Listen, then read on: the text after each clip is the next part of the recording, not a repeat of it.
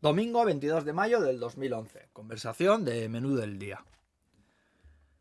Volver después de dos años a Zaya con todo lo que ha pasado últimamente ha sido casi como soñar durante una semana con vivir mi vida anterior.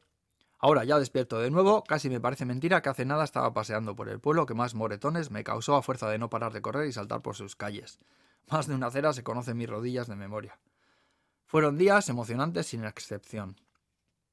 Me gustó mucho enseñarle a la que me acompañaba mi mundo de siempre, que fuese yo por una vez el que tradujese menús y recomendase platos. Camino a Gastelugache paramos en Baquio, donde la camarera nos atendió con encantadora hospitalidad. A ver, pareja, ¿qué os pongo aquí? Uy, ¿tú me entiendes cuando te hablo? Anda, a ver cómo hacemos esto, porque yo chino no sé, y tampoco inglés. Bueno, a veces el castellano se me olvida, no te digo más. no te preocupes, bueno, ella es japonesa, pero yo le intento traducir. Ostras, perdón, no pretendía ofender, ¿eh? Pero claro, pocos japoneses se ven por aquí. Para nosotros todos son chinos. ¿Le puedes decir eso? Que no quería ofenderla, ¿eh? Que perdone, que una es una ignorante como la copa de un pino, ¿eh? Le comento la situación a Chiaki, que se ríe y me dice que es normal, que no tiene que pedir perdón por nada. Menos mal, buf, no os he dicho ni el menú y si ya empezamos así, no quiero ni pensar cuando probéis la comida. Seguro que está todo muy bueno. Eso, espero. Bueno, esto es lo que hay.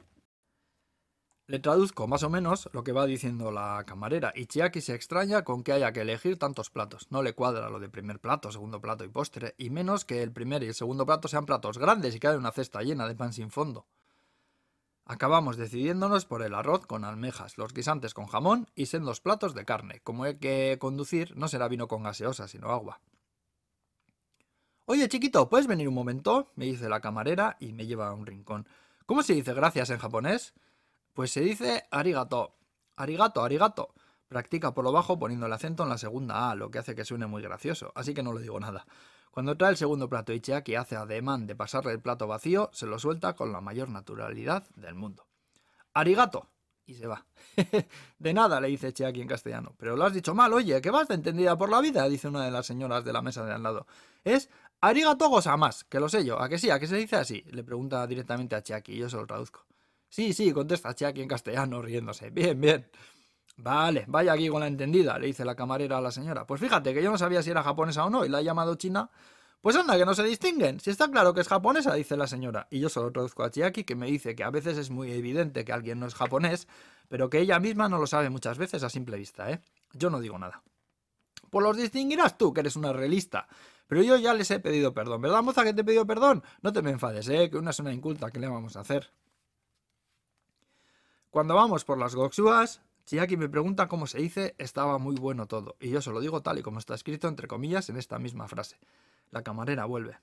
Bueno chicos, eh, ¿os pongo un café o algo? Estaba muy bueno todo. Anda, arigato, arigato, qué maja. ¿Has oído que me ha dicho que estaba todo muy bueno? Le dice a las señoras de la mesa de al lado. No como vosotras, que nunca decís nada, sosas, que tenía que venir alguien de fuera. Salimos de allí encantados con el buen trato que nos ha hecho pasar tan mejor rato. Mirando al mar respiramos profundamente, una, dos, tres veces. A ver si el aire ayuda a bajar tanta comida, que hace mucho que el estómago no está acostumbrado a estos festines de los mediodías. Madre del amor hermoso. Oscar, me dice Chiaki, hoy he sido tú por un rato, ¿eh? Ahora sé cómo te sientes cuando vamos a un izakaya. Pa' que veas. Montamos en el coche y con el cinturón de seguridad hasta los topes, arrancamos. Próxima parada, Gastelugache. Epílogo. Aunque fue solo de visita, la vuelta a Zaya fue muy especial por muchos motivos. Uno de ellos es que lo hice con Chiaki. Tenía muchas ganas de que conociese a los míos y, de que los míos viesen su sonrisa y supiesen al instante por qué estaba con ella. Aunque en Tokio no nos damos demasiada cuenta, somos de mundos distintos al fin y al cabo. Allá por entre Zaya, Bilbao y Barcelona se dieron situaciones muy curiosas, diría que bonitas y entrañables. Esta es una de ellas.